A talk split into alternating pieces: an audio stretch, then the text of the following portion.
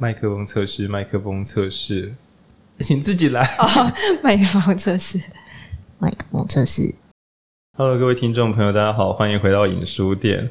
那各位最近有没有上网呢？上网是不是有看到，就是 AI 快要取代很多人的工作了呢？那我最近看到一个很棒的宣传，在网脸书上，然后他在宣传那个高雄餐饮学院。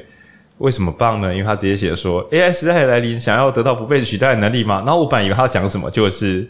高雄餐饮学院，我真觉得 真是有道理。这样，我很难想象，就是说什么数位取代，然后什么我再也不想吃好吃的东西，我觉得是没这回事。这样，好，那由于事出紧急，我们在选这个三月选书的时候，就发现唐凤出新书。但是有看过唐凤书的朋友应该都知道，唐凤出新书必然是个幌子。唐凤没有空写书，唐凤忙到炸，所以呢，应该是别人帮他写。那这个作者是邱美珍，她应该是一个长期采访唐凤的人，所以已经写，这应该是第三本了，这样。第二本，第二本，第二本。然后这本呢很可爱，它叫做《我的九十九个私抽屉》，加上封面有画小外星人跟这个小飞碟。一看我的心得就是，这一定又是要卖给日本人的书。台湾人虽然也可能对唐凤有好感，但日本人对唐凤的这个支持度搞不好比台湾还要高。OK，然后它的副标题叫做《唐凤的 AI 时代生存心法》。那虽然我是抱着一个真假的这个，真的吗？你不要因为 AI 很红就出这种书呢，这样。那回头来看，就我买书来看之后，觉得说，嗯，原来是书写的完的时候，差不多 AI 刚好红到炸掉。然后刚好唐凤很多观点里面书中本来就有聊到跟 AI 相关的篇章，那所以就是来聊聊看。那我本来一开始想说会不会有点水，就是你跟我讲 AI，结果里面跟 AI 毫无关联。那我看了一看之后，我直接先讲一个小结论，就是里面讲的是如何自主学习，跟如何与人互动，如何在这个世界上不敢说聪明啦，就是让你不断在世界上能够有无限的可能性。AI 会提供更多可能性嘛，会让世界变进步。那所以呢，能够让你在 AI 时代存活下来的，可能不是靠你守旧的招数，可能是靠你如何学习成长。那整本书我觉得都是广义的学习成长跟互动合作，这个绝对是。呃，超级重要技能，比学任何技术还要来得重要，所以我觉得这本书还算配得上他自己的名字。副标题叫做《唐凤的 AI 时代生存心法》，就我我个人，但文君亮看起来是认同，应该是可用。好，那今天呢，因为这本书叫九十九个私抽屉，听众朋友应该听得出来，它有九十九个私抽屉，对吧？九十九个，它是九十九个小型的短篇。那我们不会把它都拿出来念完，不然这样很恐怖。对，那我们今天的玩法是这样，就是呃，我们三个人各选个大概两三篇哦，两三个关键字，然后来聊聊看大家各自对哪些篇章有兴趣，然后来做一个综合讨论。那我们刚刚行前在录音前有试了一轮，觉得嗯话会有点多，对，但是这本书其实很薄，很值得大家。我们现在就直接推荐了。在我看唐凤这本书之后，第一个心得是请大家直接买电子书看。在这个数位学习的时代，请不要再。虽然说我知道厂商呃出版社想说，干你可以不要推荐大家不要买纸本书吗？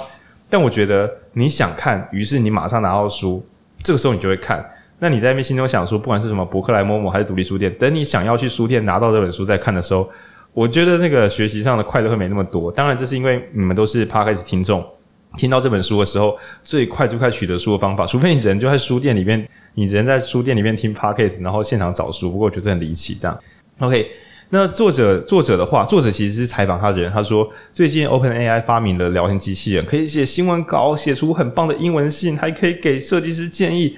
天呐，他让白领专业工作者很恐慌，担心自己会失业，应该是多多少少会啦，跑不掉这样。那。就是这时候，他就想起他这三年采访唐凤说过很多话，他写了很多稿子。在出书之前，回头看自己的采访稿，终于知道原来唐凤到底在说什么。那他有说过，这个日本人，日本人有说唐凤啊，我们在看唐凤，就像是江户幕府时代的人在看明治时代的人。那对日本历史不熟的人，你就想象说，就是反正就是唐凤对日本人来讲，是下一个时代才会出现的人哦，就日本人很羡慕这样。那在采访的时候呢，有读者反映，就是他上一本书叫做。呃，我所看待的自由与未来，那日本读者的回应是什么呢？唐风是天才，他跟我们不一样，他能做到的事我们不一定能做到。好吧，我以前看的时候，我多少也有这种靠背感，就是我真的觉得什么睡眠中可以学习。大家有听过唐风的小秘密吗？就是他说他会在睡前的时候把文件读一读，然后就好好睡觉，醒来的时候他就比较能够融会贯通。这样，我看的时候，我我的心得也是他小了这样。对，亮亮有看过这一段，你那时候看完之后作何感想？你有练，你有练习过这招吗？但我觉得他讲的蛮有道理，就是睡觉真的有帮助。我知道，我相信睡觉有帮助，但他那时候讲的可是睡前快速翻完文件，睡起来之后文件就在脑中。他在睡，他是他的意思是他在睡梦中读完那些文件，就是自动驾驶。对，然后我那时候就觉得说，嗯，但他不可思议的部分不是只有睡觉，也是啦。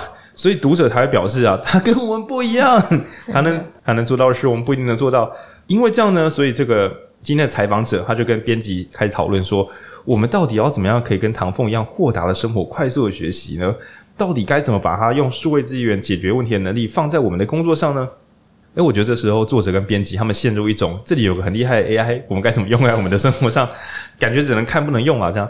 那尤其是这个写作者认为，对于年轻人来讲，未来的世界充满未知挑战，会遇到一大堆根本就复杂难解的问题。挂号就像 COVID-19。没有一个成年人在自己的学生时期有遇过什么三年不能去学校，所以当代的年轻人遇到的可能都是以前的长辈也没看过的问题了。那同时，像是 AI 取代工作的挑战，你好不容易，你身为一个外文系的鹏鹏，大四要毕业之前，忽然看到 OpenAI，心中应该是凉了，凉了，凉了。对，那如此一来，我们要有一些新的能力，知性的协作，这些能力到底要去要怎么长出来呢？那作者怀着这个问题，决定来写这本书。于是他就问唐凤能不能写这本书。唐凤说：“好啊，我们来找答案。”然后就给他十五个小时的访谈时间。诶，其实跟别人比可能算短，可是唐凤十五个小时应该是可以讲超多东西。那这本书就是这一系列访谈的成果。那就主要是这样。那作者认为，其实唐凤比较像是一个会一直更新作业软体的人。如果你买电脑买任何软体，应该都知道没有永远的软体，软体会自己不断更新。可是人要不断更新自己的认知，你就要多看书，不是啊？多看书，多思考，但是那些看书跟思考是否真的能够改变你的作业软体？不是只有多放新的知识，你不是买资料库放进自己的脑子里。比如说，我今天又学了三个知识点，然后我今天又多听了一篇文章或看了一本书，不是把知识放进来，而是改作业软体。这个是很难的。那我们都知道说改变自己认知很难，但如果反过来问你一句：你二十岁的时候所相信的一切，你相信他在五十岁、六十岁时都还是一样能用的吗？工作的方法。跟人互动的方式都不需要改变吗？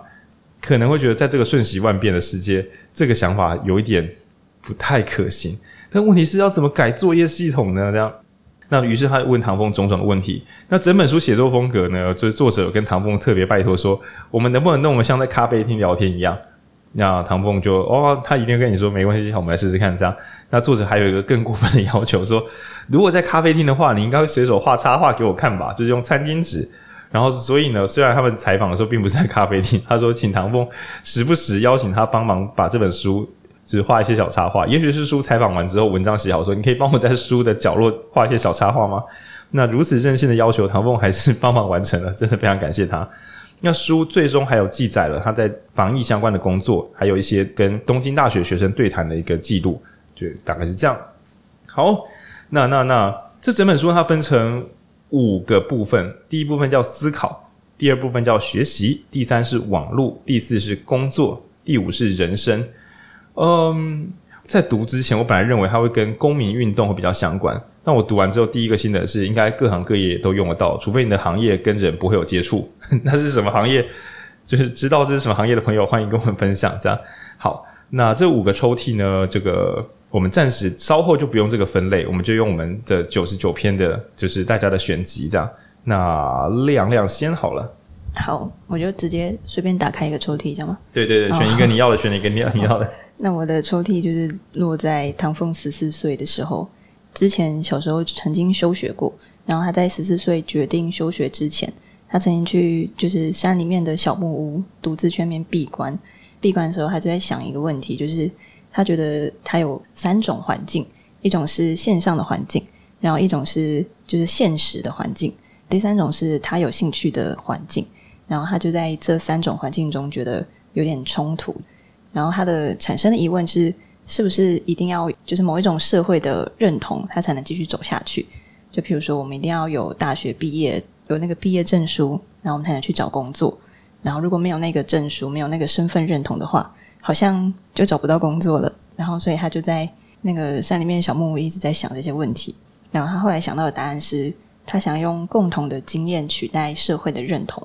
对，那这个是亮亮选出来，它是第七篇，叫做《我想度过一个不需要身份认同的人生》。那这个唐凤他小时候有被霸凌过，据说他的霸凌故事是因为他成绩很好，然后有另外一个很需要第一名的同学，唐凤变第一名嘛，所以那个同学变第二名，所以就起了争执等等的。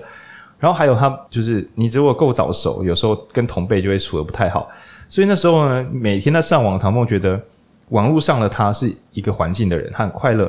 平常在生活的时候，就是学校有另外一种世界，同时还有一个是他自己感兴趣的环境，跟网络。还有跟他的学校不一定有关，那他就觉得糟糕了。我在这三个地方长得不太一样，而且喜欢我跟讨厌我的人的理由也不太一样。唐凤那时候可能觉得说，我不能够选一个地方去就好，因为如果是我的话，我就会选说，那我选一个我比较快乐的环境，比如说我在网络上大家喜欢我，我就不要回到真实世界了。但唐凤那时候想说，我可以调和这三个环境吗？这样就想说，身份我到底是谁？我的身份是什么？那这边呢？唐梦说不需要身份认同。这个就有点麻烦，因为呃，有一本书我们可能也不会录了，叫《想象的共同体》。他讲的是，其实国民是一个想象共同体，比如说什么大家都是台湾人，甚至有些人会说大家都是汉人。但说实在话，你跟这个大家里面的九十九点九九九九九八的人，应该都是不认识、不熟的。就像台湾人，大家说好一起投票选出总统，但是你应该跟个九十九趴以上的人，都是一生没有接触过。可是我们却一起相信我们是同一个国家，那当然你会说是因为什么哦，领土啊、法规啊，但其实那不过只是靠我们的抽象的我们认为是就可以把人们绑在一起，那是很有趣的事情。但很早以前是用血统，就是我们是同一个大家族，那现在是用什么所谓的社会认同？那于是就出现像什么呢？你是文组还是理组？你是台北人还是你是台北之外的人？就是用各式各样的你是你是谁，然后来框架，就是说。同样的标签里面应该有长同样的人吧？那童风因为他在太小的时候帮自己贴了，就是他在不同世界会贴不同标签，他在想怎么把标签融在一起呢？那顿悟出来的道理就是讲社会认同实在是有点麻烦又怪异。那我们刚刚来慢速解析，就是说人家读研究所，你说哦，我也跟你读同一个研究所，不是很多人在讲社交攀关系？诶，我也是彰化人，可是你也是彰化人，我也是彰化人，讲这个其实如果你的聊天只聊到这里是很尴尬的。就是哎、我也彰化人，正常的彰化人会怎么做？我们就会继续问。那你喜欢吃哪一家矿肉饭？对，就是当你没有共同经验的时候，其实你是无法有真正的共鸣的。只靠着你是彰化人，我是彰化人，so。那比如说，哎、你有没有觉得哪一家的东西其实太贵不好吃的？那这个时候，或者说，哎、你有没有觉得彰化人口一直外流，干家里根本老家根本没工作？当这些共同的思想、共同的经验出现的时候，人们才开始有交流的可能。那也就是说。请大家不要太轻易的想要用个人标签来解决问题，就比如说哦，我是硕士生，哦，我在大公司上班，你想用这个来代表你，你会更难理解对方是谁，然后对方也会更难理解你是谁，因为你把自己削减成一个薄薄的名词而已。对，那对唐凤来说，这是有点可惜的。那当然，前置作业的时候，亮亮问一个问题也很酷，就是说，那这样子要怎么自我介绍呢？你说。按那自我介绍要讲什么？就不是都会说什么要讲自己很厉害的东西啊，或者是为什么？为什么要讲自己很厉害的东西？因为那个场合可能是一个很厉害的场合，所以如果你不够厉害的话，你可能大家就会觉得你很弱，然后不想跟你交朋友。OK，所以就是这次讲没错，在很多地方啊，唐凤说，请用共同经验取得社会认同。可是你又想说，可是我不讲出那些，比如说我考上很好的学校，我不讲出这个名词，就很像。你去上饶舌比赛，你不讲自己是台大医科来的，大家要怎么记得我是谁？就是你没有讲出特色，要怎么被记住？这个时代讲个人品牌，原则上就是社会认同大大竞赛，看谁可以抛出一些名词产生社会认同，谁就有机会赢在起跑点。那就是喊出关键字会比较容易被大家用刻板印象记住，但是它距离真正的你还有距离。更麻烦的是，当你今天喊出我是一个，比如说我是呃假设啦，就是你是一个饶舌歌手，然后你说你来自台大医科。你喊出这句之后的麻烦在于，你接下来想唱一些跟冲浪相关的歌，你的歌恐怕就要跟你的身份有关了，因为人们已经预设了你的身份会有什么样的行为。对，那当然，如果你想要快速的被认识，快速的被认识化，喊出社会认同，喊出标签是有优势的，但它有可能就是它只是一个误导或线索。对，那因为唐凤的麻烦在于说，你看哦，如果你在 A 地方喊出你的关键字，可是你回到家里呢？假设你是一个台大医科饶舌歌手，你回家跟家人相处时，难道你要抛出的是我是台大医科饶舌歌手？很奇怪，你可能是你家人的儿子或者什么的，等于是你在不同空间，其实你还要不断的去更换你的名词。那与其如此，不如就是跟人们找寻共同经验就好了。更不要说放出关键字，有时候对方也不知道你放这个，他要就是如何相处。然后我觉得讲共同经验的优雅在于，重点不是我是什么，而是我跟你有什么共同可以交流的部分。当然，我知道有些自我介绍其实他不只会抛出自己的那个关键字名词，还会讲我能够做什么。但我觉得以唐凤的流派，就是花多一点时间研究对方是谁，我可以怎么跟对方一起合作会比较重要。唐凤的招数是，他认为要用共同经验来取代社会认同。那后面还有画一句红色的这个标签，我觉得画的很好。嗯，他后面就说了一句话，就是他在问说：“那为什么我要舍弃认同？”因为他觉得认同就是排除这个意思。当你认同这个东西的时候，就是排除了认同别的东西。啊，这真的是不容易的事情。当我们在想象唐凤这个人的时候啊，说实在话，你蛮难说唐凤只会做什么。唐风是所有东西都可以做的。虽然我觉得他可能看起来不会去打打拳击比赛，但是当我刚刚在想这个奇怪的譬喻，就是唐凤，我觉得他就不会打拳击比赛。我一边讲一边觉得，我觉得他有心脏病，他不能做过度激烈的运动。但是如果哪天有机械拳击比赛，就是套机械铠的操纵型比赛，很难说。唐凤可能是身体有他的限制，但他的心心灵恐怕没有这个限制。所以我意思是说。正常人都会有啊，他就是会什么不会什么，喜欢什么不喜欢什么。但当我在想象唐凤的时候，忽然有一种，靠，真的是一个都可以啊，可恶！对，他借由放弃掉我是谁，来让自己可能是任何可能性。那当然，一般人会想说，哈，可是我不能够一辈子选一个我喜欢的工作，做我喜欢的事，就这样过一生吗？我不能够成为一个有限的人吗？也不是不行，只是对唐凤来讲，他习惯舍弃认同。因为这样子可以有机会接触到更多的新事物，就是你你要你要做自己喜欢是可以，可是他不会故意说我是一个什么谁谁谁来让自己就是被限制在这里面。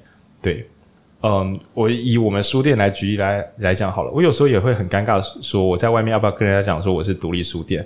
对，因为我不太确定说当我喊我是独立书店的时候，呃，人们对我们的期待会不会是要有点异文气息啊，要一到日都开门啊，然后要卖原价的书啊，然后要。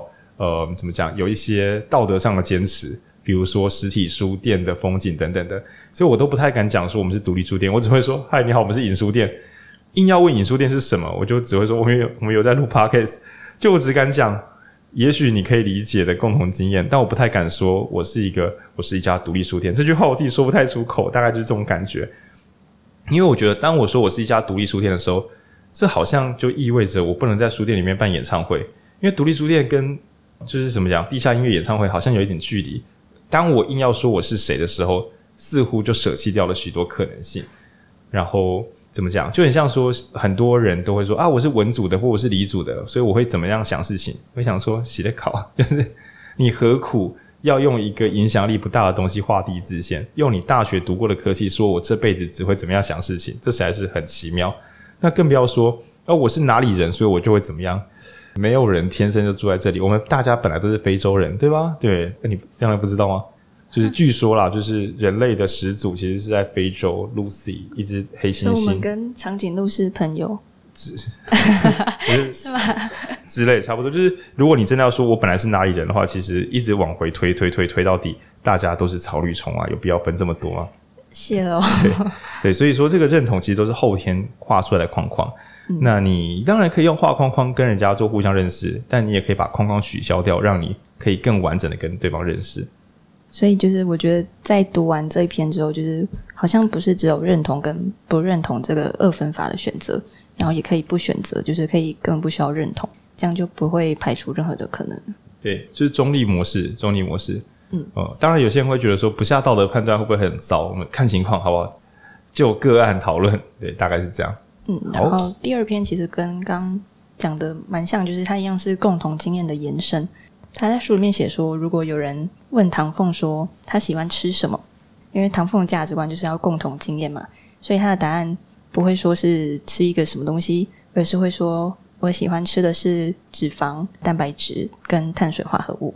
因为他觉得用营养成分来回答，我们就会有共同点。干，这明明就是个怪人。我觉得很帅。对，但文君，你想象一下，你觉得如果今天，哎，你平常喜欢吃什么？朋友问你要吃什么餐厅，你知道来台中玩，然后你说啊，你喜欢吃什么？然后你朋友跟你说脂质、蛋白质跟碳水化合物。呃，你朋友的朋友这样回答，你作何感想？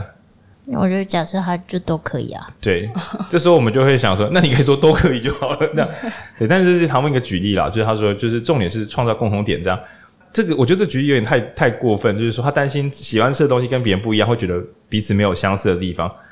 这个是太严谨了啦，因为一般人喜欢吃的东西不一样，不至于就不至于不是朋友这样。那我再说一个举例，后面那个比较，我觉得后面那个比较，就是如果有人问唐凤说：“你觉得你是一个什么样的人？”然后这时候唐风就会回答：“我是现代智人。”因为 对方肯定也是，所以他们就有了这个共同点。所以他在自我介绍的时候就不会觉得跟别人不一样。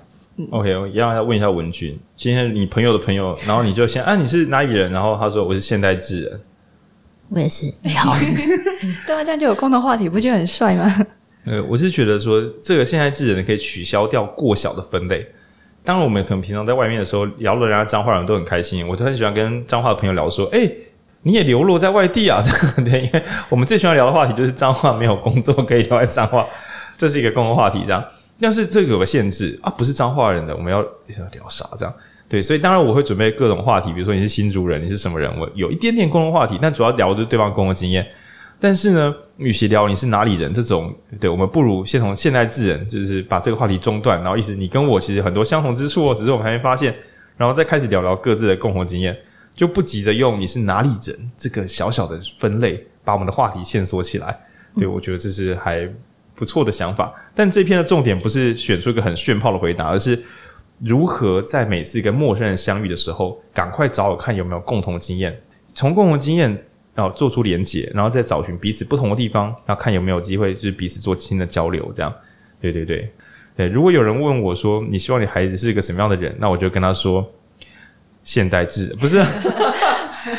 一定是的，没有，我就跟他说，我只希望他不要跟窗外那些路人一样就好了。那这时候，如果他忽然说：“哎，你是，哎，你是”，那我们就知道说，你要么看过《危险心理》，要么看到《圣堂教父》，不然就是听过《影书店 》Podcast 的。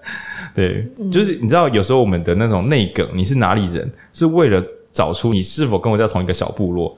就比如说什么网络上的迷因，然后或者是说一些什么吃不吃香菜的那种梗，这样。对，那但是呢，这些迷因或是。怎么讲？部落语言的缺点就是，对方如果不是的话，你会突然跟对方变得很疏远，所以是看情况使用。对，那我觉得唐梦这边关键应该只是，我们应该尽可能的让所有人都觉得跟我们相处是有共同特性的，而不要提早把它切分开来。唉，这个我觉得有时候是社群上很温暖，就是大家就算彼此不同，也会互相凑起来。那有些地方则很奇怪，有些地方就是你一定要跟我们是一样的人才能够相处。对，那这边我们就不再做多的批判，我们先停在这个地方。嗯，好，下一篇。下一篇是，就是我觉得我最喜欢的一篇，然后它是在书中蛮后面最后一篇。它就是我之前在看，比如说《与成功有约》啊，或者是嗯瓦基的书，就是大家不是很喜欢讲什么以终为始嘛。然后讲到以终为始的时候，就会讲到一个观念是墓志铭，就是你希望你在墓志铭上面写些什么事情，嗯，你希望大家可以记住你的，然后以此回推，那你现在要成为一个什么样的人？所以，如果你问唐凤说：“诶，你的墓志铭上面要写些什么呢？”唐凤就会回答你说：“他希望是一个全形的空白键，也就是一个空白的画布，因为他希望就是随便大家要怎么写、什么创作都可以。大家觉得唐凤是一个什么样的人，他就是什么样的人。但如果就是没有人写，它是一个空白，嗯，未来会有其他人可以持续的写东西。然后这也是实践他人生中的那个开放共创的那个价值。”对，墓志铭。嗯，那亮亮你自己想要放什么呢？其实我蛮就是蛮想要跟唐凤一样，就是什么都不放，就我才不要让别人限制我，我是什么样的人，或者是嗯，不一定要想象十年、二十年后是一个什么样子。如果是一个空白或者是一个不认识、陌生的样子，哦、那也是可以值得期待的。因为一般墓志铭大家就用在希望人生终点的时候，自己会可以怎么被被被他人看待，或者是被自己认可。嗯，对。然后童凤想放全形空白。那我还有稍微讨论说，为什么不是半形空白？想说可能是繁体中文语系放全形空白会比较恰当一点。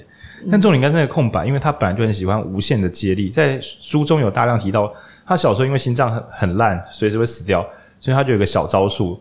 他每天睡前会把今天自己知道的事情或想问的问题写在网络上。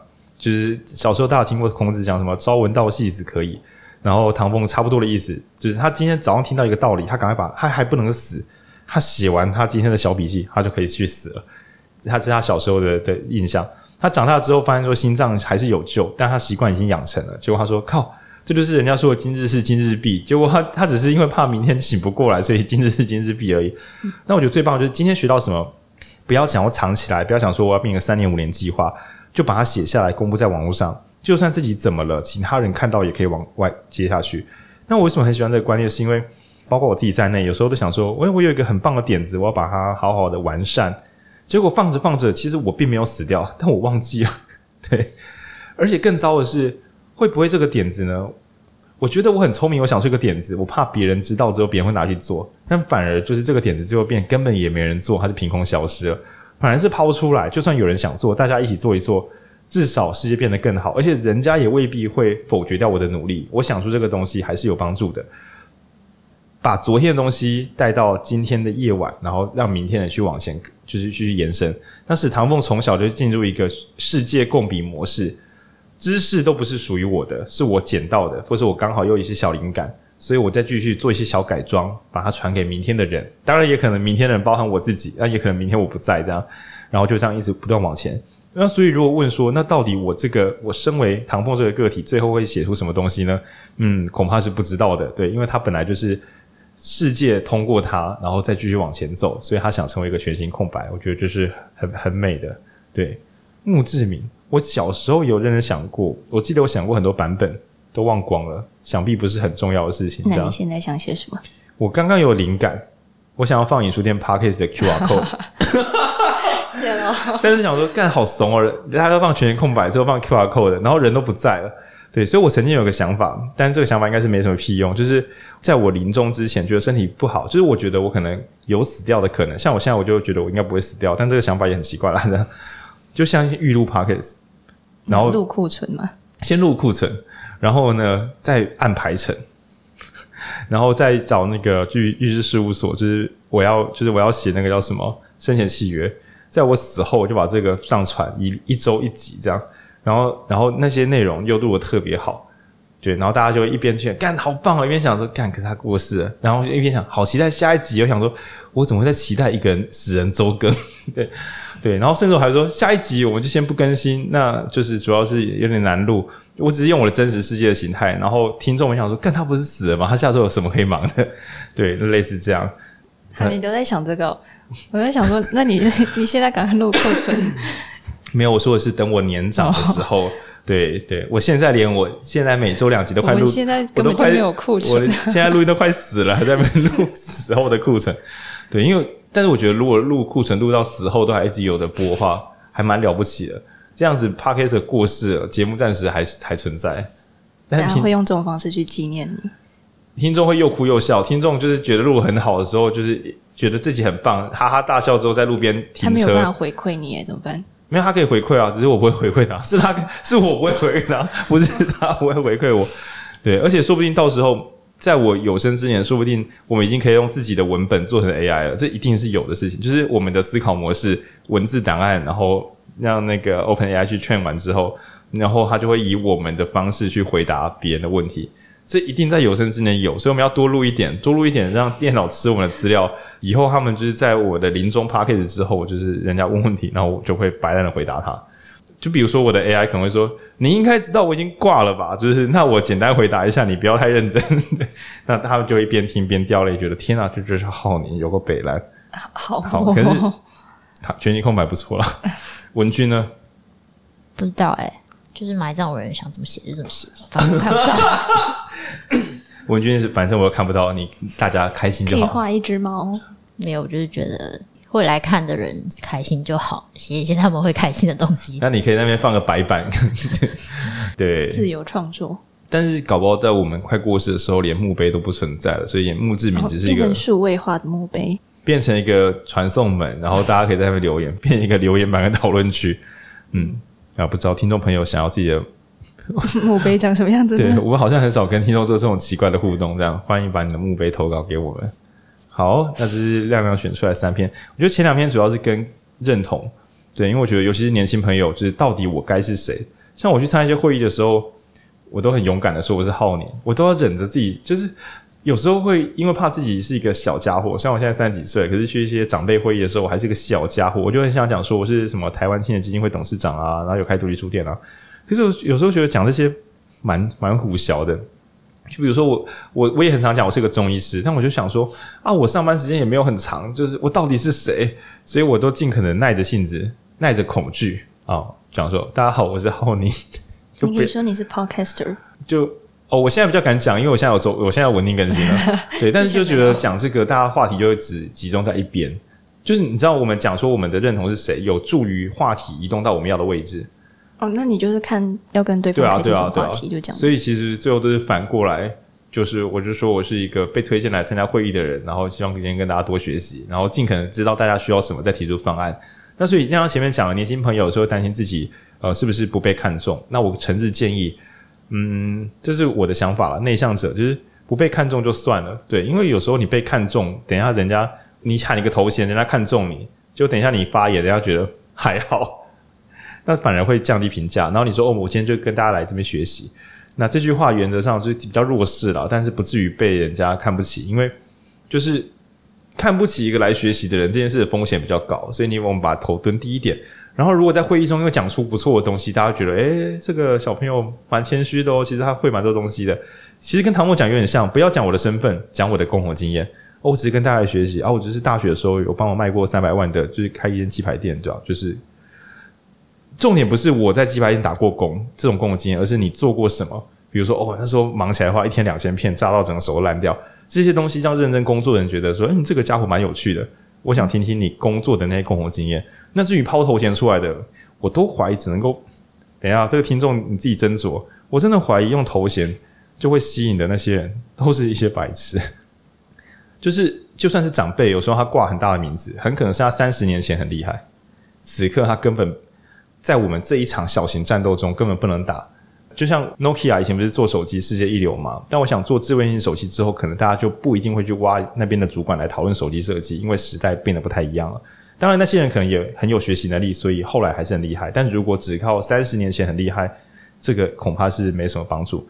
那为什么我会讲三十年前呢？因为有些长辈的头衔是这样的：他三十年前是最一流的人才，所以在二十年前的时候，很多单位都找他去，就是成为 leader。然后在十年前的时候呢，因为他挂了二十年的履历，所以又被找去一些更厉害的单位。但是其实他的厉害来自于他三十年前的那场超强战斗，然后他的名声不断的沿用，而他后面的名气滚起雪球之后，履历变得太厚了，导致他有一叠厚厚厚厚的履历。当然找他去哪里，大家都觉得合情合理，而且大家也不会没事对于有一叠履历的老人说：“那你现在能力还在吗？”很少人会问这个问题。对，所以导致我觉得只看头衔的人，要么大家是很客客气气，要么就是大家的认知能力有问题，应该都还会在一起工作的时候就是见真章。对，这是我的假说啦。那如果是年轻人呢？譬如说他今天要去面试，嗯，那这样他不讲头衔吗？不行不行，其实讲头衔更没用，一定是讲工作，一定讲共同经验，除非面试官很好骗，你喊完头衔，他说哇，那你一定很棒。通常不可能只你说啊，你在哪里实习？比如说我喊说我在哪一个很厉害的单位实习，通常面试官就说那简单说说，呵呵他差不多该问你工作经验了啦。你只想要头衔骗过人，是在这个年代没那么容易，更不要说你只想要头衔晃过去，进去之后如果人家很失望，你应该就是会提早大扣分。所以应该是要都要讲，就是要既要讲头衔，又要讲他到底做了什么。我觉得省时间的话，直接讲工作经验会比较快，嗯，因为讲头衔对方。当然也有可能因此让你过去，但我觉得，请大家尽认真累积真正的经验，而不要想要用名字解决问题了。对，当然有些难分难舍，比如说你拿到一个奖的第一名啊，这种头衔是你打下来的，当然可以聊一下。但是只聊这个还是很干，人家可能还说，那你觉得你那篇东西厉害在哪里？于是你还是回到你的共同经验，就是你的工作上的一些经验这样。那当然有时候很尴尬是，有时候不得已需要头衔，是因为大家的共同经验太不共通了。你很认真创作，结果现场没有任何一个创作者。你聊得奖拿什么台北文学奖第一名，大家听了觉得很厉害。之所以聊不下去，是因为这现场没有创作者，除了你之外，刚好没有创作者，所以你的共同经验是你的经验，但无法跟他们共同。嗯，有时候会运气这么不好。但是去面试不太可能，整个公司你有工作经验，但整个公司的人刚好没有，这是 这是不寻常的。所以反过来讲，在面试的话，认真的呃创造你的共同经验，然后跟对方交流是有用的。那我会举一个比较偏激的例子，你个人呢想策划一个市集，结果呢因为种种原因开天窗，来的人很少，然后摊位也都没赚到钱，然后骂你骂的要死。其实你就拿不到头衔，你无法拿到一个认同，就因为没有人会认同说你好，我办过一个呃没办成的市集，就是一般人不会这样自我介绍，可是反而是共同经验，办失败市集的共同经验是很能跟很多工作者共鸣的，因为大家生活中都有很多想要但没有那么顺利的专案工作，对，所以这时候就会变成有些时候只靠专案经验、工作经验、共同经验就可以有认同，对，但是直接喊出一个关键字想要博取认同，我反而觉得还运气运气的。就我不知道听众如何，就是除非除非听众们也是听到某个头衔就会觉得哇，那一定很厉害，好想跟他合作。但是我觉得那个可能是第一瞬间，接下来相处你可能就发现，干好鸡巴，干还好啊这样。对，所以我觉得为了避免认知有落差，你还是赶快把共同经验跑出来，免得你说我在一个大组织，结果最后大家跟你工作还发现，哇，你的能力是因为你之前在那个地方上班啦。你如果早点讲，我就知道了。对，然后原来你预算是八百万，OK，fine，我们预算才二十五万，对啊。但如果那时候他早早的说我在哪里工作，但是我不敢说我厉害，我讲一下我们那时候大概在做什么什么，然后你就讲说你的部门、你的资源，叭叭叭，那让对方可以知道说你是怎么样过去的生活经验，才不会在协作的时候有错误认知。哦，那这是我的假说，不知道文君怎么看？因为我很怕我乱讲海西郎。嗯，应该就是这样吧。嗯，本来就是抬头就是没有什么用，你不可能用抬头交流啊，就是交流抬头是要交流什么？对对，对啊。然后我觉得唐凤在讲的蛮多的都是呃如何跟陌生人，因为我觉得他的工作就是特别是跟群众啊或者是沟通有关。嗯，刚好两两条这几张都是在陌生关系的时候如何就是打开那个交流。哦，那我举一个大众例子，比如说唐凤如果跟一般民众交流的时候，他一上场就说：“你好，我是数位政委唐凤。”对于一般民众来讲，但 大家都认识他，不需要自我介绍。不是不是，我说他加上数位政委，其实反而更尴尬。现在是要聊什么？就我我也不是政府官员，我也就是这，大家反而如果跟一般民众聊说，还有我是唐凤。然后假设啦，以回到去年的话，他可能说就是我们最近有做那个口罩系统，就是他讲一些大家有接触到的东西，还比较有得聊。嗯，对对对。那回到我们一般人，有时候我们不是工作上有职场经验嘛？那遇到陌生人的时候，一时紧张卡弹就，呃，你好，我是浩宁，我有开一间独立书店。但其实这种简短的开场反而是真的是没话聊，所以我反而是观察这个现场，比如说就是我们有在录 podcast，然后就把反正就是聊天，然后录给大家听。这个东西更有机会让现场的人说啊，如果你们也想要，就是我觉得大家都今天都很有，都看起来都很有这个各自的内容。那如果也想要录给其他人听的话，我可以帮上一点忙，就说说你可以把你头衔转化成我可以为各位做什么，嗯、这可能也不错。空喊头衔有时候大家一时没 get 到，就是说，哎，你讲这个头衔，我们等一下要怎么接，是有点可惜的，大概是这样子。好，那文君你选什么呢？嗯，我选的第一个是。呃，片名叫做“未来十年应该培养的核心能力”，然后列了三个，就是自发、互动跟共好。啊、我觉得最关键的就是它里面有一句话写说：“看到一个问题时，不是等着别人来告诉你标准答案，因为通常没有标准答案。”那我觉得大家在就是这个 AI 热潮啊，就是有很多人有很多的担心。那我觉得就大概大概率是因为你一直想做有标准答案的工作。因为 AI 不知道没有标准答案的东西，嗯，然后所以我觉得那些价值都在这个没有标准答案这件事情，所以呃，就是因为这本书谈一些 AI 嘛，然后我觉得这个真的是还蛮关键的。然后你应该是试着让这些 AI 工具可以辅助你的工作，而不是呃，当然它可以帮你做一些琐事，但是它不应该是取代你的某一个部分，而是就是辅助你的某一些能力这样。我觉得这是看待 AI 比较好的一个方式。嗯，它的第三，这是第三十一篇，这个段落是来自哪里？是学习吧？应该是学习。然后他说，未来十年应培养的核心能力，这三个我们慢慢的念一下。第一个是自发、互动，然后共好，都很难。嗯，因为以前我们都讲说，哎，要好好的学习英文啊，要好好的学习数学啊之类的。然后直接唐凤认为啦，三个能力应该是自发、互动跟共好。那自发是有点作弊。未来要学什么？唐凤直接啊，其实没人知道，哈哈，什么重要不知道，所以你要自发。遇到问题，比如说啊，假设你真的很关心独立书店，假设这是一个假设，那你不应该只有就是怎么办？谁可以来拯救独立书店？你应该想说，如果我要帮忙独立书店，我可以怎么做？然后这个问题就自问自答，说我该问谁呢？那于是你说问独立书店店长吗？嗯，不对啊，他们救不了自己啊，不能问他。那该问谁呢？于是你自己去探索，然后或者啊，需要行销能力，那谁会行销呢？那于是你又问自己谁会行销，再去找谁会行销，再去找行销能力。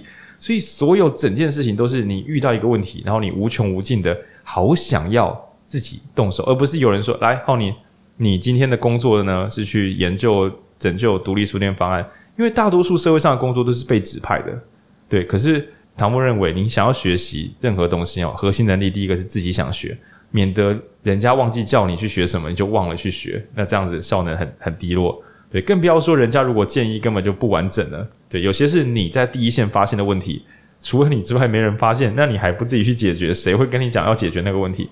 那第二个是互动，不要想要单机作战啊，这个我还在改，我觉得我蛮算能自发学习的，可是我的互动能力。我自自评稍弱，就是比如说上礼拜跟为人录音，我是觉得蛮开心的。我很多东西讲错，他会跟我讲，不是浩宁。可是以前的我，我就觉得说我一定要自己读得很熟，才能跟跟这些人交流。其实这样速度会变很慢。然后我还有蛮多我觉得很厉害的人，我都想说邀人家来我们节目会不会？因为我们每一集录有点长，就想说会不会浪费人家时间？然后我是不是没有足够的水准？之前听众不够多啊，或是我的学术水准不够，就不能够跟谁交流？那或是别的，嗯，比如说阅读单位啊、书店啊，有的活动，我说，嗯，我到底要不要跟人家互动？就我很怕会打扰人家，所以其实我会蛮有意识的在限制我自己的互动。对，就像刚刚那个自我介绍，固然讲出自己的共同经验是好的，但更多时候我是根本没去参加别人的互动活动。对，那这个其实会让你的我们的世界变得有点小。那当然，我录 p o d c a s 的好处就是我可以。啊，也是有点可惜啊！就是我只是单向的跟各位互动。那如果你们愿意跟我们私讯后台聊天的话，其实是很棒的事情。那就是我们如果现场活动开出来，也欢迎大家不要抱着来学东西的心，就是抱着来玩的心。然后这样我们会有更多的互动，会学到更多东西。那第三个叫共好，哎，共好也是个麻烦的能力。嗯，如果你喜欢竞争，你就会忘记要共好。对，所谓的竞争就是什么？我们上上次讲那个。呃，失去的心灵里面不是有讲说，比如说你是一个很会赚钱的这个上班族，这个你的世界就是打赢你的任务，至于其他人赢跟输，其实与你无关。那唐波认为，在未来的世界里面，如何学会共好也很重要，因为这个其实如果我们只有自己的变好会使别人变得不好的话，那对方就这全部的人会变一个相杀的循环，然后这个这这不会是一个真正的幸福世界，这样。对，唐凤是没有特别解释为什么一定要共好，那比较像是一种信仰层面的东西了。对，但我觉得自发互动共好确实可以当做一个，呃，一般来讲核心能力好像都是技术，但我觉得这三个有一点点像是心态这样。对，那文君刚才举的是他觉得最重要的，看到一个问题不能等着别人来告诉你标准答案。然后文君前面在准备时还有一个延伸的说法是这样，就是包含有 AI。很多人使用 AI 也不是为了解决问题，而是为了找标准答案。嗯，就是大家好像在用 AI，是因为有一个更方便，你不用自己去 Google，就奇摩知识加大升级。对，然后但我觉得这不应该是这样，它应该只是帮你比较快的检索资料啊，或者是找到重点啊。但它找到重点之后，你应该你真的好奇的话，你应该还是要去看看那些 reference 到底写了什么啊，然后真的去了解你你问的那个问题。就是你理论上你应该不是只是为了，你如果只是为了得到一个答案，很快速的一个解决方案，但也也也没关系。但如果你是真的想要学习一个东西的话，呃，你用这个方式就觉得自己好像学到了，应该是蛮可惜的。举个例子，唐凤很喜欢讲一个关键字叫增幅，增幅有不同的版本。那其中一个版本是这样的：我看到的东西，我学了，我要用用看，用了之后，我应该会把我的知识变成更厉害的东西。对，因为知识怎么讲，就很像知识就是一个设计图，我学会它了啊，我做出真正做用这个设计图做出一台机器，机器发挥功能，我这张设计图还真正的发挥它的潜力啊。那所以唐默觉得学东西应该是要用出来的，知道的东西应该是跟别人交流的，诸如此类。那所以呢，今天呢，看到一个问题，不是等着别人告诉你标准答案，OpenAI 给你一个答案，你不是诶，我得到答案了，你应该拿这个这个答案是说，嗯，我来试试看。试了之后，你就会知道了比 AI 还多。比如说，哎、我帮你验证了，你说的没错，但是还有什么什么，或是哎、没有你说的这么好，有些地方要小心。标准答案在你的动手实做之后，人们知道更多的可能性。于是这叫做不是等着别人来告诉你标准答案，你可以试试看，就问 OpenAI 说：“我该怎么不失业？”他就给你一个模棱两可的答案。对，但是只有你靠着这些怎么讲小建议动手操作之后，你才会知道更多东西。而那个动手操作就是真正的找答案，呃，而不是我们找答案不应该只有搜寻软体按下去，我在找答案，没有你在等答案，等跟找仍然是不一样的事情。嗯，然后我觉得唐凤在这里面写的，他想象的问题应该都是我觉得是偏大的问题，就不是一个。比较不是个人、哦，我懂了，就不是说什么我在台中晚上六点最好吃的炸鸡店是什么，不是这种问题、啊。对对对，或者是诶、欸，我我发烧了该怎么办？什么这种很明确的东西。然后因为所以，因为他讲互动跟共好嘛，我觉得是他很大是在讲，就是比方说这次就是 COVID-19 需要很多人、很多不同背景啊、不同专业的人一起来协助跟就是解决。那、嗯、我觉得他在想象的是，应该是未来十年或二十年会哦会有更多这样子的事情，然后。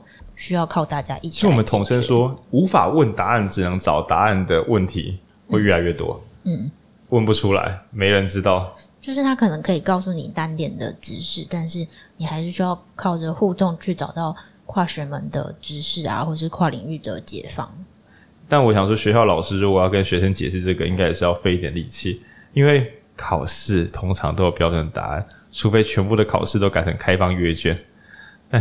但但他们现在一零八课纲就是以就是这三个为他们的那个课纲的标准，真是太好了，孩子们有救了。现在的小朋友就是在学这个哦。对，只是希望说考试形式也要换，因为有时候是课纲换了，但考试方式还没换。那假设我们的升学又是用考试分数作为标准的话，同学们就还是会老师想要教这三招，但是因为考试的模式是纸笔考试的标准答案，所以还是会把力气花在那边。对，那希望就是孩子们的运气够好，好好的练自发互动共好，而不是去被那些 AI 查得到的东西。对，那真的会蛮尴尬的。好，那文君下一个想要分享什么呢？下一篇叫做“我不用手指触碰手机屏幕”。各位听众朋友，你正在用手指触碰手机屏幕吗？你先按个暂停，然后我们就跟你说，你按到喽，你的手指碰到萤幕喽。好，这个是唐凤以前采访有讲过的，手指不要碰萤幕。嗯，他就是觉得他划手机的时候会一直划，然后他就觉得变成是手机在划我，而不是我在划手机，所以他后来就用触控笔，他就觉得很像有一个幻肢，但他就不会再觉得手机跟自己是一体的。这是哪一篇？嗯，五十篇，五十篇，五十篇。哎，亮亮，你看到这篇的时候有什么心得吗？没有，我还是用我的手在划手机。不是，啊我说你听，你听得懂唐峰在说什么？这边知道，但是。我觉得用手蛮方便的。OK，那这边呢？呃，我们要引用一本旧的书，就是我们有录过一小段。我是用那个让你的记忆。很久以前我们来录一本书叫《迷因》的时候，有提到一个关键字叫做工具化。人会因为使用工具而变成工具的一部分。就是当你每天都骑机车出门，久了之后，你就会觉得自由的、不受限制的移动是一件自然的事情。然后呢，遇到什么要的东西，就是是我们移动过去，而不是对方移动过来。我说在小型城镇里面，当你有了火车之后，你就会觉得，就是再远的距离，只要能够付费，就是使用工具会使得人的思考习惯有跟着改变，因为工具会成为你生活中一部分。就很像说，小时候你可能住在像我小时候住乡下，邻居有时候就是真的是跑到我们家里来说，你要吃菜吗？就是因为他们菜炒太多了，他就带着菜移动到我们家这样过来。那我会说，连住宅我都觉得，连住宅形式都是一种工具。住宅满足我们生存需求，比如说就是邻里之间的三合院住宅，那是一种工具。城市里面呢，垂直的大楼，大家住在很密集的地方，用垂直大楼住在一起，你可以说这种垂直的集合住宅是一种工具，方便这么多人住在同一个地方。然后呢，进入集合住宅之后，由于都是外地搬进来，就变成彼此看不到邻居。你知道乡村是平面的，所以你很容易在移动中看到邻居。但是在城市里面是垂直的，所以除非你刚好电梯里遇到，但是这个要很巧。那导致说，当你使用一个新的工具或生活形态之后，你的思维就开始改变，就会觉得不认识邻居、独自生活是也是可以是美好的事。但是如果你在乡村区，你就会觉得你住在乡下，完全跟邻居一点往来都没有，是一件超级怪异的事情。因为大家彼此看得到，但你都不跟人家打打招呼，你也都不认识对方，对，所以是工具会慢慢的影响你的思考方式，这样。OK，好，那先讲这个前情提要，是因为呢，唐凤的想法是这样的，他觉得用手滑手机真的很方便，这绝对是没有问题的。加波斯小天才，这招好啊！可是就是他方便到他的手在碰手机时，仿佛那个手机界面跟他是融为一体的。所以在更远的未来，也可能会出现脑波控制。你手机荧幕甚至不存在，就是你的瞳孔前面有一个隐形眼镜，你耳朵上戴一个可以侦测脑波的东西，你用想的，它就会反复的滑动页面。那比如说你听我们 Podcast，在未来的世界，这一定会发生。你听我们 Podcast 的时候，你的瞳孔上会有字幕会直接跑出来，因为你有戴个隐形眼镜，它可以同步跑字幕，甚至那不是用瞳孔投射，它是在你的脑中会出现那些文字，就之类的。那到那个时候呢，工具跟你就更融为一体了。但这有什么大麻烦呢？就是当我们在使用手机的时候，使用 Facebook 或使用 IG 的人们，看到那个红点点跑出来的时候，不就忍不住想说把它消掉？就是诶，有陌生讯息，有讯息跳出，我没有啊，我没有把它看完，应该把它看完。你的生活习惯，你的认知，就是曾经的你会认为所有人对你的意见有这么重要吗？不太可能，在没有手机的年代。你不可能想要理解所有的身边的同学、亲朋好友对你每一瞬间的印象，根本就没有收的管道，所以你也不在乎。但当你收得到之后，你本来不在乎的东西，你竟然又在乎了，只是因为工具告诉你：“哎，有个讯息，你要不要看一下？”有人对你说的话，你要不要看一下？使人们慢慢的变成别人对我的每句话都很重要。这这是会互相影响的。那所以唐凤今天觉得说，如果我真的想要独立思考。我真的想要让工具不要控制我，工具会越来越方便。那于是他发现用手指直接碰手机荧幕，会使他跟手机荧幕融为一体，就很像是，就大家有滑手机的经验应该都感觉到，是非常非常自然的。用一支笔其实会慢很多。那其实就像我们滑鼠，用滑鼠去点东西、点文件，我就有一种工作感。但是如果用手在玩游戏的话，其实会有一种就是合而为一的感觉。那为了避免他整个人被现在的工具还有未来的工具吞噬掉。他怕自己的身体搞错，他怕自己的身体误以为手机就是自己，因为当他用手触碰的时候，仿佛他在碰自己的一部分，碰触我就可以得到我要的东西，很像怕中毒一样。他决定再多拿一根触控笔，让他方便的手机重新变成一个工具，而不是他的一部分。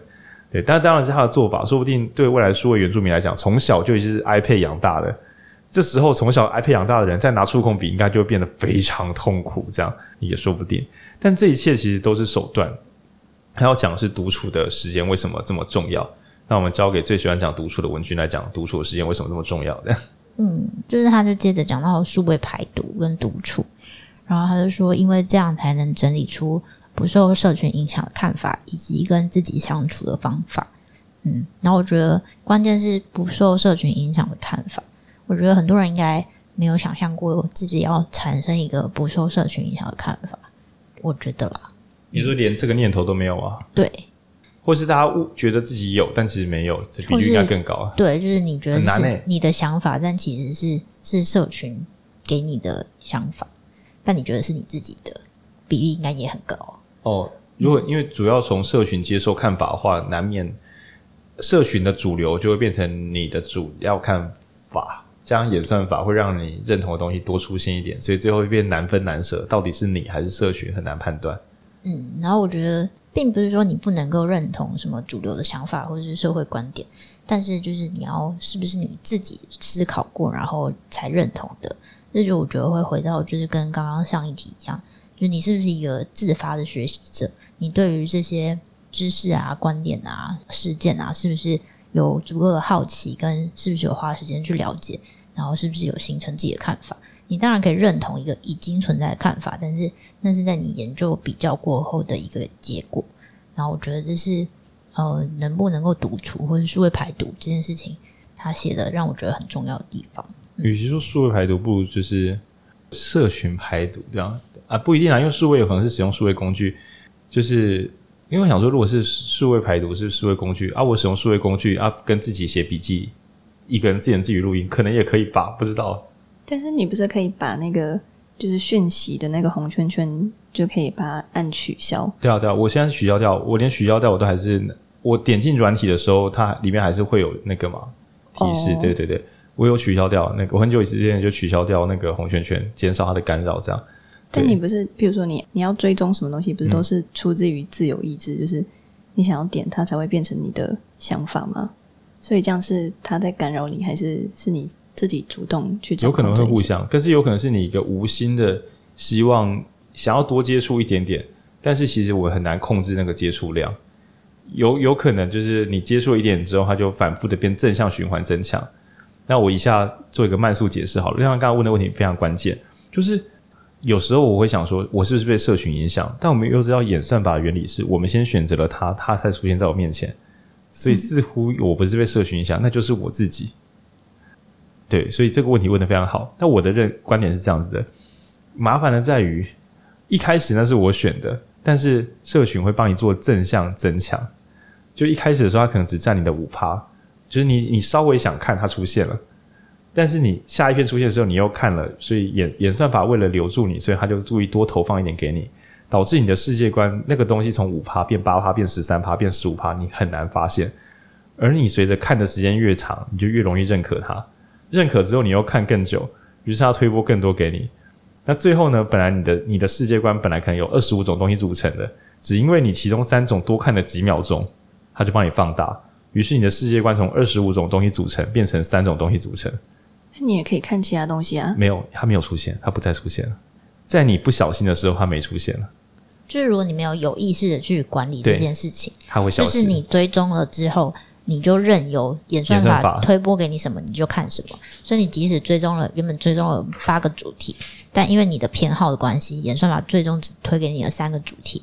然后，除非你很有意识的再去找那剩下五个，不然你的你会永远忘记他们，你就只会剩下那演算法推播的那三个而已。而且一开始你只是多花几秒钟，你并不是比如说二十五个主题最后剩三个，你并不是真的超爱那三个，是因为你一开始的时候多花几秒钟在那三个上面。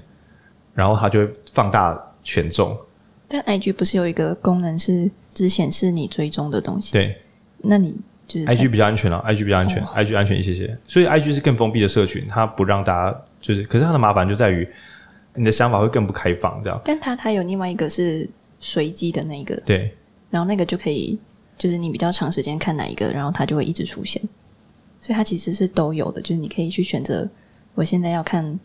我追踪的领域，然后或者是我想要随机看，然后它会一直推播我比较喜欢的那个。对，就是没有，我只是想讲说，是不是还是可以掌控？对，但是我觉得借由外在演算法来掌控我们要看到什么，都不是一件安全的事情。你无法确定它的调整版本。哦，就是你可能大概知道他做了一件你想要的事情，但是到底里面比例是如何的？那再加上说，嗯。这边我们讲一般民、一般人，一般人很难在看外部的东西，就是在华社群软体媒体的时候，去思考自己想要什么东西，大部分会变成超量的输入，而且这个输入很容易又是你本来就知道的东西，所以会变加强自己的既有印象。加强既有印象是社群平台最容易做到的事，然后这才是麻烦所在。我觉得应该说。更好的使用数位工具或是社群软体，当然是一种方式。所以我觉得亮亮想要想要的是这个，就是如何更有意识的，或是去使用它，或者控制它，增强社群工具的功能。对对对，就是你可以比较不受到这件事情的伤害。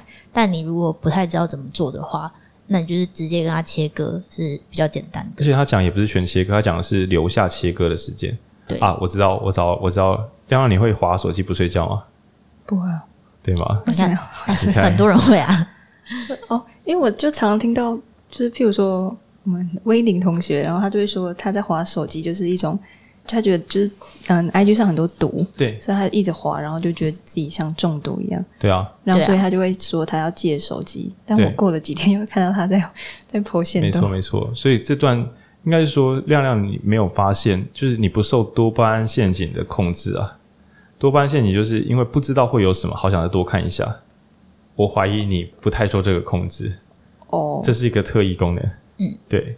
然后我觉得像刚刚讲那个中毒也是啊，就是因为书里面有提到说，除了不受社群影响看法之外，另外是跟自己相处的方法。嗯、因为其实也很多人需要一直看这些社群软体，或者是手机，或者是玩游戏，是因为他如果一个人静静的坐在那里跟自己相处的时候，他会不知如何是好。对。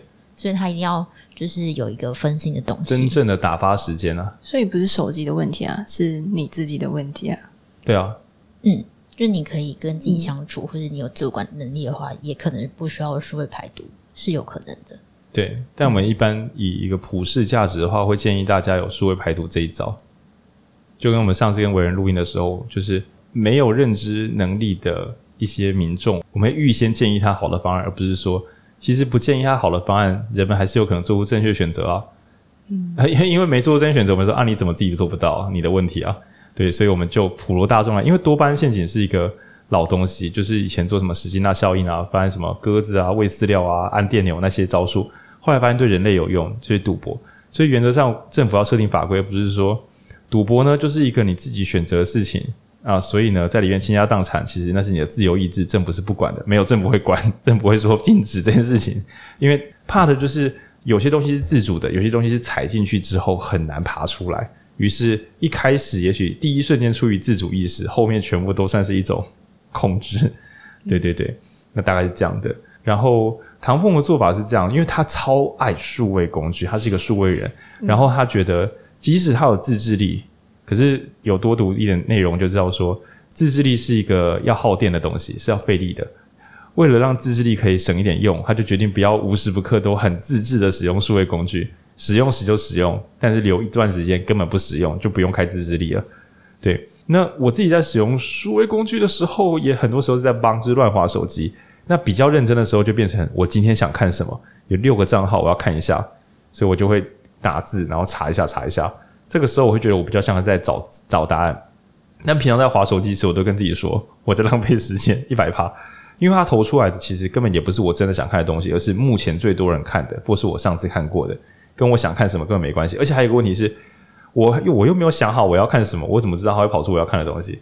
那你就想好你要看什么，然后告诉手机。没有，所以我刚刚说的是，平滑手机这件事是无效的啊。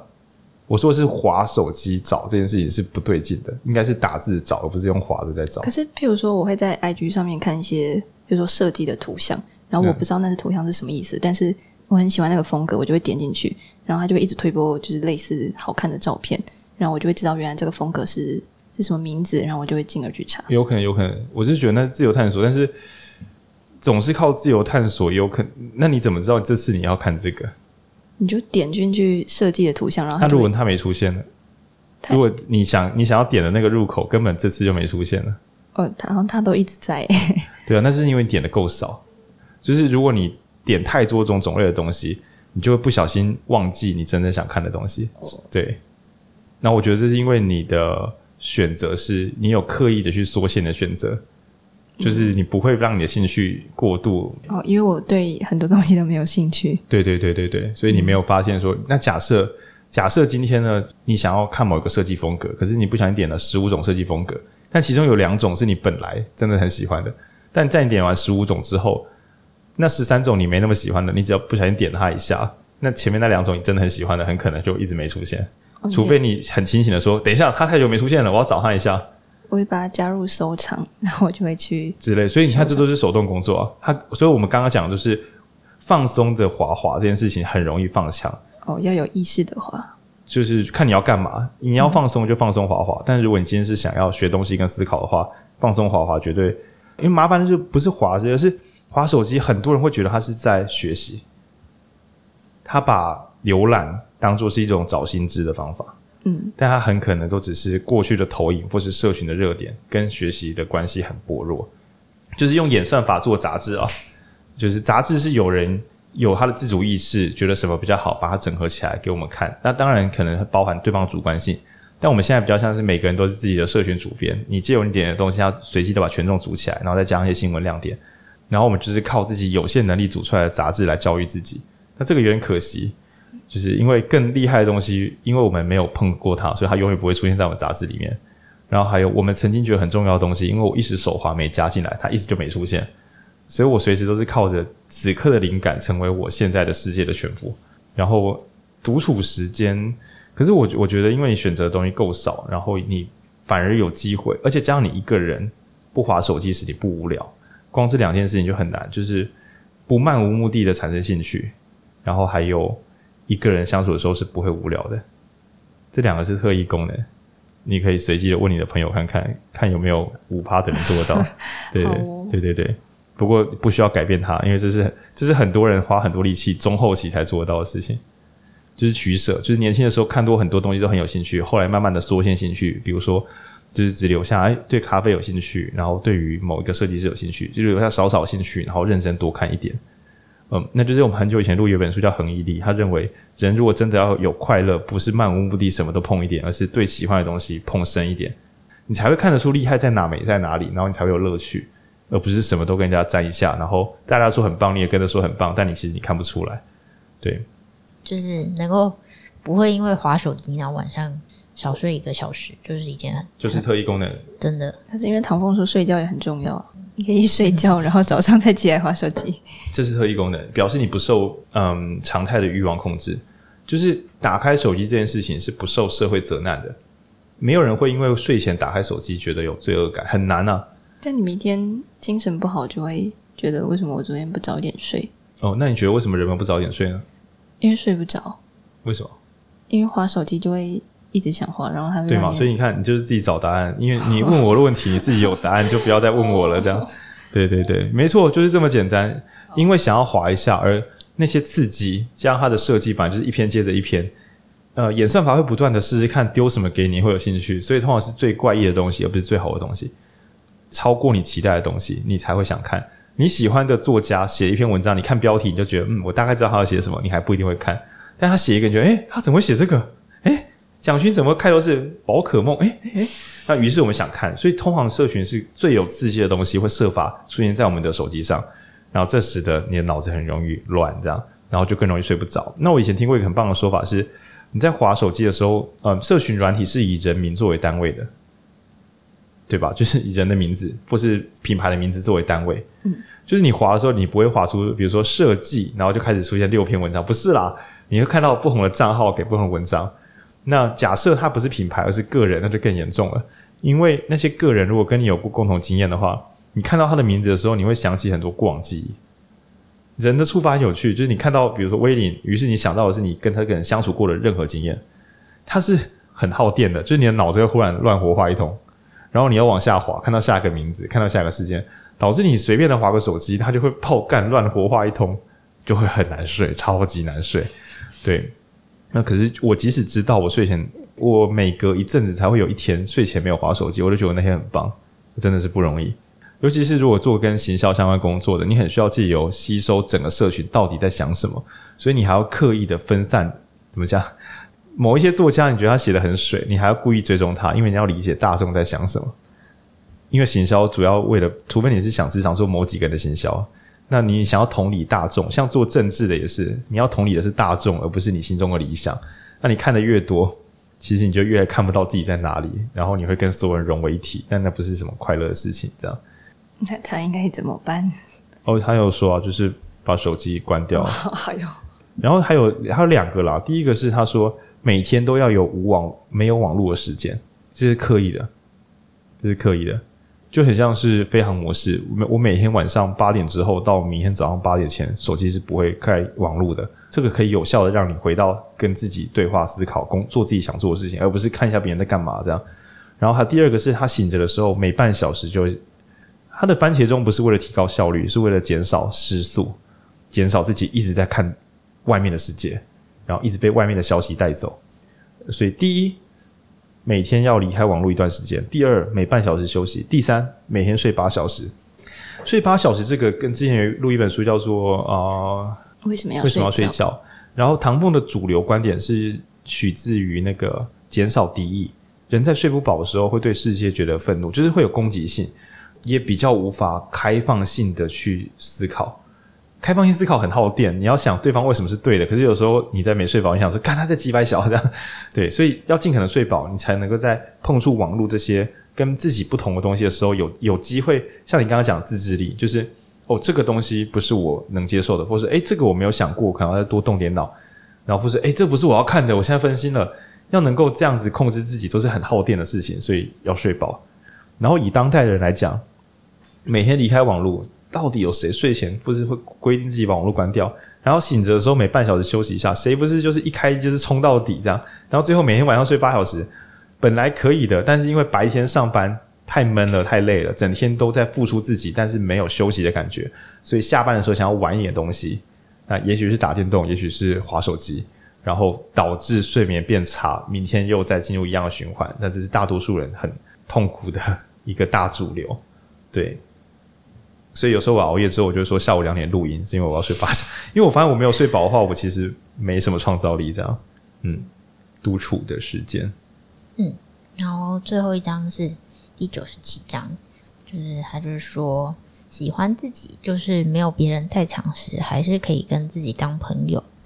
然后后面的比喻是说，我们不会去当小偷，就算我们不会被发现，我们也不会去当小偷，是因为我们觉得、呃，没有人想要跟每天跟小偷处在同一个屋檐下。然后就是我们过往很多集数也谈到，就是喜欢自己这件事情，或是刚刚讲独处这件事情。然后我觉得唐凤给的定义，就是我觉得算是目前看过相对很明确的定义。嗯，就是你把自己分两个，一个是你，一个是你朋友，也是你啦。然后你就想说，这个人如果当你朋友，你会喜欢他吗？那比如说我自己很常迟到，对，那我就想说，如果我去参加活动，我朋友他妈每次都迟到，我会怎么样？会有点猥琐，所以尽可能不要迟到。就像这样，就像这样，喜欢自己，或者说，嗯，虽然读书是有点麻烦，但是如果我朋友读完书会跟我分享，我会觉得，干，真的太棒了，真是太棒了。对我来讲，这样朋友是很很了不起的。然后如果有个朋友呢？呃，假设我打电动，然后打输我就会生闷气，就我不会啦，还好这样。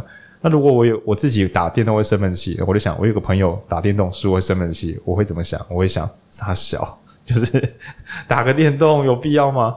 那我们都把自己分裂成两个，一个是你的本体，哦，另外一个是你的朋友版本。那请你不用特别宽容他，你不要因为他是你自己，就是对他比较好，你就想说他如果是你一个普通朋友，你受得了吗？受得了是基本的，你喜欢对方这个人吗？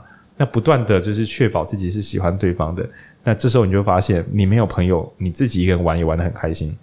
举个例子来讲，就是，嗯，我们这边要两个版本，一个是不讨厌，一个是喜欢。我的目标是喜欢。你跟你自己这个人出去玩的时候会开心吗？就是如果你是人家旅伴，你仔细想，哦，如果你抽到一个旅伴长得跟你一模一样，你喜欢跟这个人出去玩吗？如果你觉得干超无聊的，或是觉得好不要不要，我觉得不要。那你一个人独自去旅行时，应该也很痛苦吧？因为你独自旅行时，就只能跟你这个旅伴本人去出门了。所以我觉得这个标准是一个很棒的这个客观定义。对，那大家可以量测一下自己在什么时候没有人的时候，那个单机版本是值得交往的。对，像我想想看我自己的话，我觉得我冲咖啡或煮饭的时候，这个人很棒，就是我真的是蛮安静，就是一个人把事做完，然后自己吃也可以。当然找朋友来吃也没问题，这样对。但我自己在录音的时候，我都很担心别人不愿意跟我当朋友，因为如果我跟我自己录音，我应该也会很容易生气，因为很拖。对，就那表示这边可以更好，这样对。文君呢？嗯，我的话，我觉得大部分人应该是其实是对自己比较严苛，对朋友比较宽容的。哦哦，你大概不会要求你的朋友一定要很有趣，他可能不要是个太无聊的人就好了。哦，不要太嘴，不要太臭就好了，但不用太有趣啦，正常的也可以。但是对自己的话，我就是觉得，哎、欸，我是不是啊、呃、不够有趣啊，或者是不够可能带给大家生活不够丰富啊？对。所以我觉得能跟自己当朋友这件事情是一个蛮好的标准，它应该会比你原来标准低一点点，但又不至于就是呃也不会有一种放纵自己的感觉。哦，跟自己当朋友，嗯、而且这个感觉会有一种。既不宽容呀，既不放纵他，就是乱搞，然后也不至于就是就是说对他太严苛，就是两平衡性会比较好，嗯。啊，比较客观，对，嗯，亮亮就不问了，他一定可以跟自己当朋友，他是一个机械，真他真是一个怪人，称赞意味，称赞意味，对，那这是会跟前面的独处什么的能力，我觉得都是。都是一体的啦，就是你可以跟自己当朋友，你那你想必可以跟自己一起相处，你不会很焦虑的，呃、哦，需要一个让你分心的东西。嗯、对，哎、欸，可是我觉得这也是每个人状况好的时候，能独处的时候，表示你喜欢你的朋友在做这件事。因为你知道，有些朋友他煮饭的时候很棒，他骑车的时候你就很想杀了他。对，不不敢搭他的车，不敢搭他的车，那表示他在煮饭的时候，他是一个很自在的模式，而他在开车或骑车的时候是一个。不稳定状态，对，那你可以拿这个检测自己，就是什么时候是你的好状态。那也许你可以多泡在那些好状态一点点，然后就是你未必二十四小时独处都是快乐的，可是某些事情你可能独处起来非常的得心应手。那有些可能是煮饭，有些可能是打扫家里等等的。可是如果他是你朋友的话，你不是要接受他的全部吗？哦，所以你也可以对自己用这个不排除啊，对。那所以这样不是一个很没有没有看每个人的状态看，每个人对朋友的定义啊。就是他既然已经成为你的朋友，一定代表他可能通过某一种水准吗？也可以这么说。所以你要让自己通过自己的水准啊，因为有些人是过不了自己的水准的，就是自己虽然在乱搞。但是就这样算了。但如果自己的朋友这样子想干这个白痴哦，就是宽以律己，严以待人的人是有的。所以唐梦这个朋友标准，我们才会说是不会太严苛，也不会太放纵，嗯，刚刚好可以这样想象。因为想自己有时候大家就会，要么像文君讲的，对别人都很好，对自己超严格的；不然就是相反，对别人都很严格，对自己超好的。那朋友的话，你可以用自己的朋友标准，就是区分看看这样。对，我觉得他是一个想象力练习。那我觉得他比较像是，我觉得他应该是还没跟自己成为朋友，所以他才没办法跟自己相处，所以就是还没有到达那个标准。因为那样讲的是，成为朋友之后，你应该会包容他，包容他。对，就是你现在就是跟自己还不是朋友。嗯。另外一个，我也怀疑说，无条件包容也可能不是每个人的标配了。无条件包容朋友做任何事情，这件事情我我是稍微存疑的，因为可能朋友在你面前有很多很棒的时候。但他某一些事还是超爆干失控的，然后你真的，哎、欸，你这真的不行了。就是否定他，不代表要断绝关系。就是你表达你对这件事情的不同意跟不满意，嗯、但是你可以陪着他继续变好、变正常，这样对，也是可以这样子想象的。嗯，可能是我身边的朋友都都没有让我就是觉得很不好的状态。正常来讲是这样的，正常来讲是这样的。其实我们现在重点不是讨论朋友如何，是讨论自己了。嗯，对对对，所以说你跟自己相处时，是否能够把他当作是一个你的朋友，这样子平平等的看待他，不要太严格，也不要太放纵，设法使你眼前这个你自己，哦，你你能够越来越喜欢上你自己这个人。那于是呢，你跟他相处的时间就可以变长，甚至可以跟他讨论事情啊，还跟他一起去打游戏、玩卡片这样子。对，另一个我，随时跟自己当朋友。可是我觉得这个魔咒是跟自己当朋友这句话，对很多自以为孤独的人，这句话是很有帮助的。呃，虽然可能会想，哈，所以我只有我自己在陪着我自己哦，干孤单，没错，就是这个样子。你要喜欢上自己，陪伴自己。那我们在之前读恋爱课也是，如果你自己陪自己都陪不好的话，就不要再找另外一个人。嗯，因为你只是把自己陪自己的责任抛给另外一个陌生人而已，那个人一定会随小。那如果有一个人找你交往，是想把他寂寞的他抛在你身上，那你也会随小，你们都会随小。所以，请先跟自己当朋友哦，然后双方像是介绍一个，哎，你好，这是我自己，这样好奇怪的自我介绍方式，像是跟他人介绍一个自己的朋友一样介绍自己，然后双方就这样子，好像在相处，但又独自保有自己。哇，这段好复杂，大家可以这真的要看逐字稿，这段有点复杂。好，那唐风他总共有五个版本啊，思考、学习、网络、工作跟人生。然后我的话，我想截取第一个是他小时候在打网络游戏，他叫组队，对，是哪一篇呢？忽然忘记了。然后他小时候在打网络游戏，十四岁的时候，他有个奇怪的灵感，真的很早熟。一堆陌生人为什么在网络上可以突然组队，然后一起打游戏呢？但是平常大家的日常生活，陌生人建立关系要搞半天，还不一定可以一起做点什么。为什么一起打游戏这件事情这么顺？然后那个。陌生人一起开个会这么难，这是他十四岁的时候要想的问题，这样真的是不简单。然后他就发现说，他想的这个东西好像叫什么 shift trust，就是什么信任转移，好像是一个社会学名词。然后他为了理解这个，他就想说，所以我要研究什么？是游戏设计吗？诶，好像也不够。是社会学吗？好像有一点。诶，是人们的互动方式吗？他就发现说，原来连人们怎么能够自由组队这件事情，平常打游戏可能打习惯了，大家就网络上随机分组。原来他是要很多很多专业知识才能够探讨这件事要怎么发生。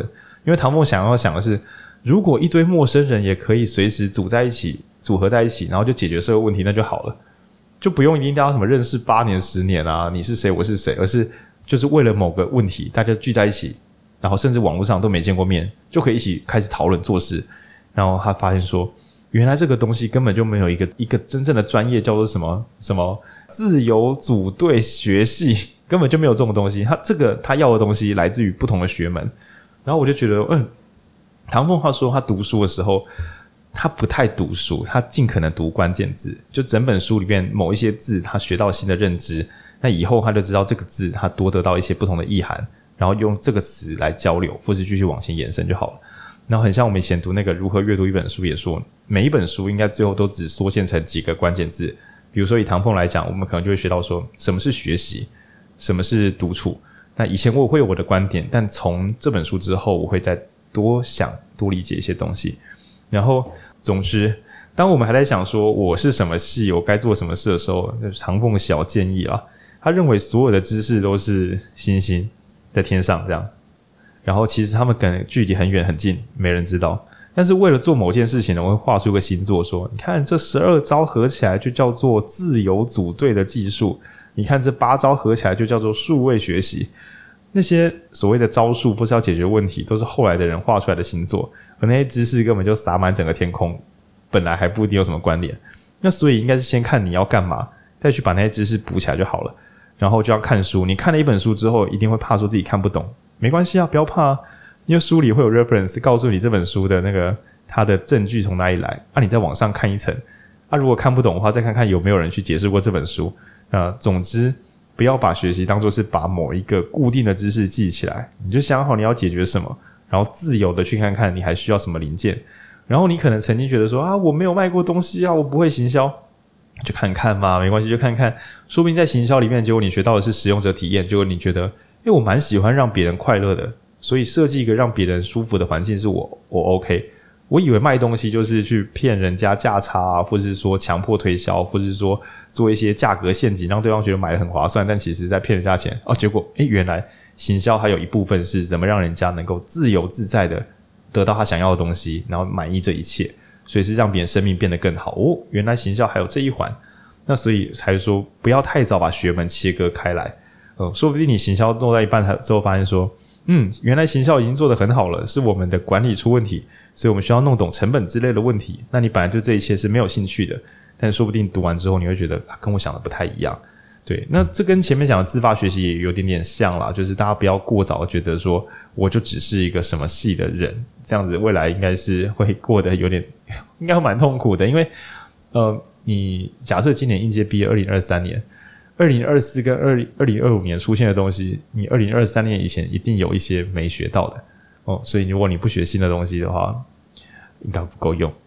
嗯，这就是很很怕说小时候大家学习的兴趣都弄坏了，然后长大不想要学新东西了，结果发现小时候的东西其实没有要用，整人大冒险。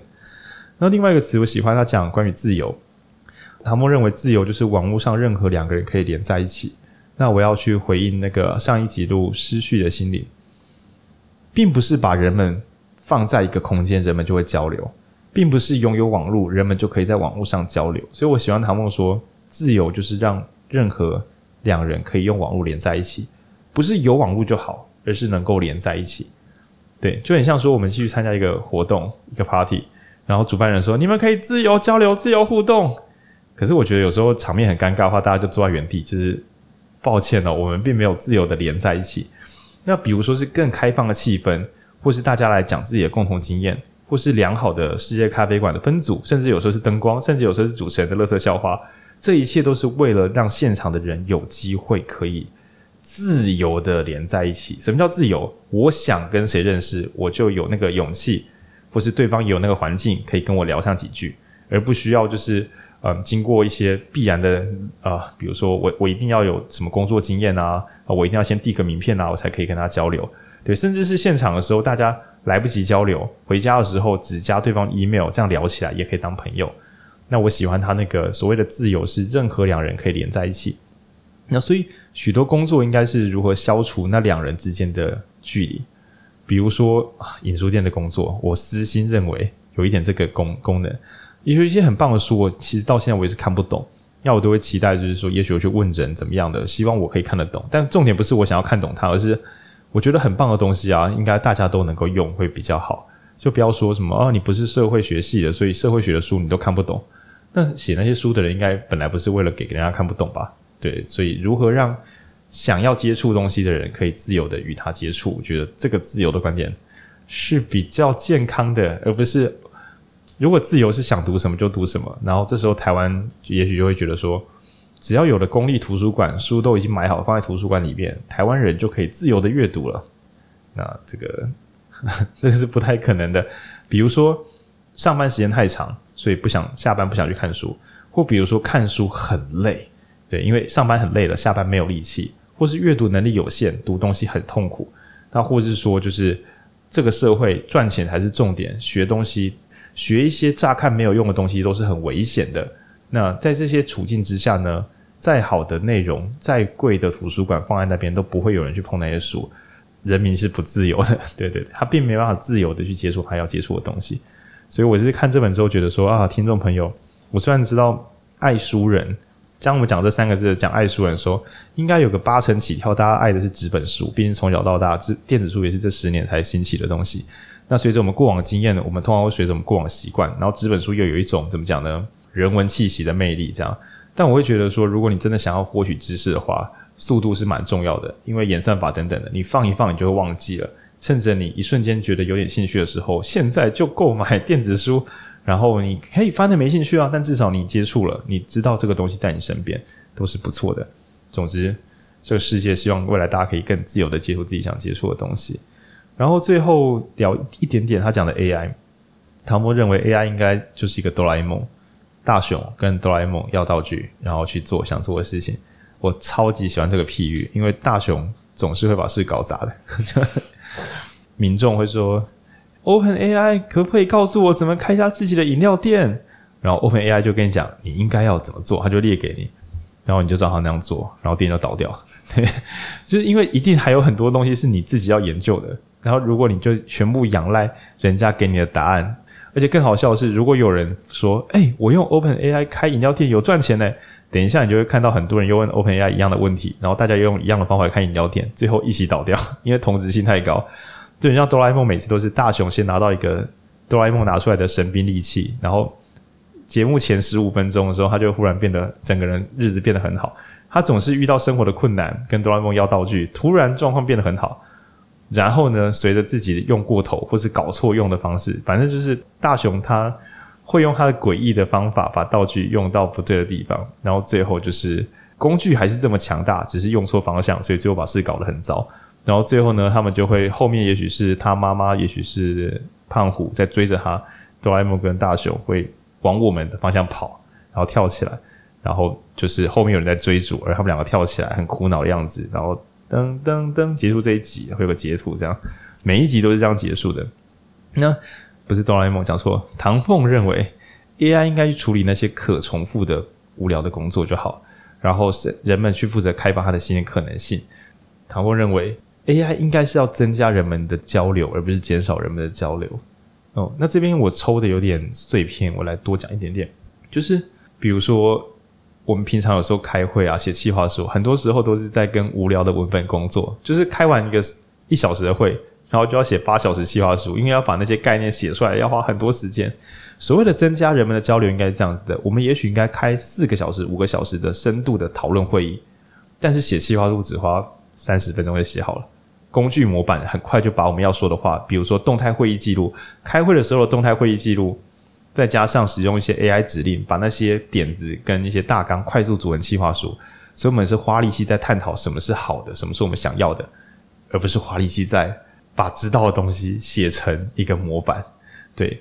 那如果我们这样使用工具的话呢，AI 就使我们这个公司或我们这个团队增加交流，因为我们都把时间拿去交流，而不是拿去做数行政事务。哦，但是有另外一种可能是 AI 减少人们的交流，比如说，曾经小时候你要去上学，要去除了学知识之外，很多时候会说上学可以让你交朋友，可以让你跟别人互动。然后呢，有些人成年之后想，也许想跟异性交往或什么的，就是想要多认识他人。如果 AI 出现了一个新的可能是，你可以有 AI 虚拟朋友，你可以问他问题，他会像你真正的朋友。这个可能会导致，因为 AI 实在是太会说话了，你怎么问他问题，他都可以好好的接住你的想法，回应你。他反而削弱了你跟真正的人沟通的能力。为什么？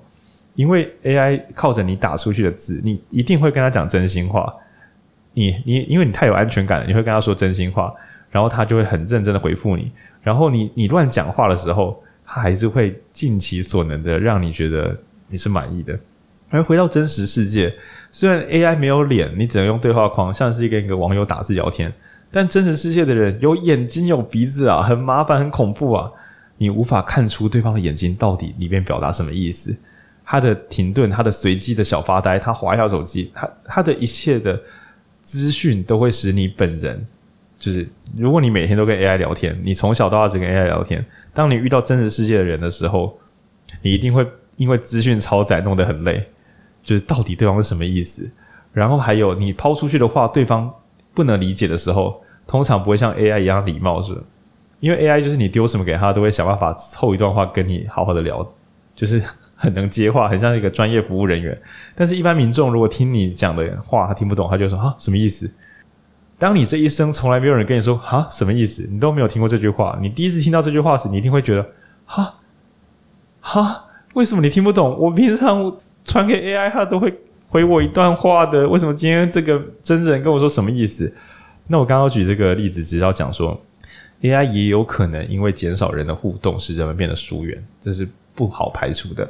那所以唐凤意思是说，如果 AI 工具呢，它是可以怎么减少重复工作，增加人际互动的话，那不用担心 AI 毁掉人际关系。但反之，如他没有讲反之，那是我自己补的。但如果我们都把 AI 拿去用在一些减少人们互动的工具上的话，那是很有点危险的。那举例来讲，社群软体某种程度上是消减人跟人朋友相处的时间。因为以前假设啊，假设我们想象一下，手机跟社群平台收起来，哦，这个我要花点力气，我已经用好久了。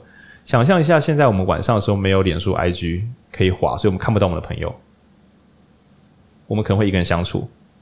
但是因为这实在是有点闷，所以我 我应该会忍不住，就是约人家出来吃个饭，不是干嘛的，就是因为我无法跟他联络。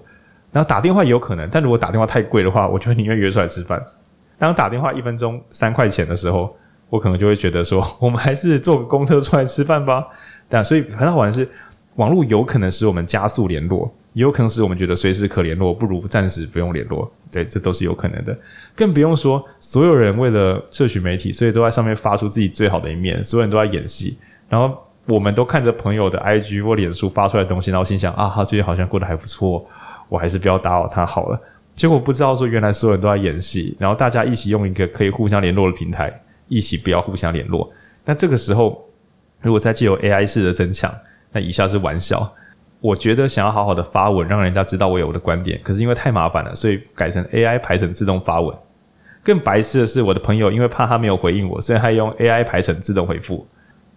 当我上网的时候，会看到说：“哎，我发文，朋友回复我了，哦，不错不错，有在互动哦。”然后我朋友也觉得：“哦，我朋友发文了，我有互动，哦，我们有互动，不错不错。”干白痴，就是这些自动工具帮我们把互动做完了。我们乍看之下跟别人好好相处，但我们把所有的人际互动都取消掉了。然后甚至未来说，因为怕朋友打电话给我，所以每当有人打电话给我的时候，我都会用浩宁的 AI 自动语音机器人跟对方接讯息。我只要看结论就好。然后对方其实也是用 AI 打电话过来，然后看结论就好。那所以乍看之下，所有人的互动越来越频繁，但其实越来越疏远，而且最后会变得越来越正常。就是因为哦，跑出来的，如果我们不是用我们个人作为资料库，而是用社群作为资料库的话，就会跑出很多平庸而正常的礼貌对话，然后最后所有人都会变成假假的、塑胶塑胶的，就很像最近有人开玩笑，就是说用 AI 去画那个就是修 girl 或什么，结果发现说女性模特儿修图修过头，跟 AI 做出来的东西已经像到一个无法分辨，在未来说不定变成所有人都是用 AI 让自己说话更得体。结果，结果最后全部都只是人跟机器已经一模一样，因为本来就没有人藏在里面了。嗯，那我觉得这些是蛮有趣的想象，就是啊、如何取代无趣的工作，而不是取代我们真心想要的东西。那我自己会觉得，可重复工作应该是无趣的部分，因为如果你很喜欢煮饭给家人吃，实在是不需要开个 AI，开一个自动烹饪，取代掉你幸福的生活。就是你要确定。你游泳可能是为了快乐，而不是为了渡过河流。就算有船只，你还是可以学游泳；就算有自动翻译，你还是可以学语言。不要搞不清楚什么时候是工具，什么时候是乐趣。你不要把乐趣拿去给 AI，然后自己去做无聊的工作，那这真的会非常非常的可惜。好，这大概是我看到关于那个广角的学习，然后关于自由的跟他人相处，然后还有关于 AI 的某些使用方式。但是其实我们都只，我们刚刚截取大概只有十分之一左右啦，因为我们才抓九篇，还有九十九篇，嗯，然后所以整体上来讲，可以推荐大家买，因为看得很快，很快乐，很有成就感这样。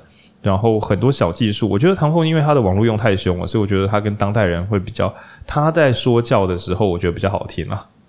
而且他大多数都不叫你一定要干嘛，他只是说我有这样试过，我觉得还不错。对，然后唐凤也很多理论，因为我刚刚约定好一人分分享三点，所以我没有截出来。就是他有一些招数，比如说他当会议主持人的招数，就是他今天一定要让所有人的声音都有被表达。当我在主持时，每个说话的人他都要感觉到主持人是支持他的，他才会好好把话说出来。那我觉得关于公民会议，然后关于就是他不太讲销售，可是对他来讲，消费者跟生产者应该是一个互助合作的，而不是对立。那我觉得，如果有在做生意的朋友看这本书，会得到很多软性启发。对，然后还有如果有在做公众跟社会运动的，这本书可以真的是必买了，因为里面讲了很多有立场的人就会做不好的盲点。对，比如说你觉得原住民被欺负，或者觉得少数低收入户被欺负，你怀着这个心开始去推行你的理想的时候，失败就在你不远的前方。那这些更多内容，欢迎大家可以自己看书看看。这样，嗯，好。一本柔软的小书，还是可以录它个一小时四十分起跳，这样对，嗯，好，那这集就先到这边，下集见啦，拜拜，拜拜，拜拜。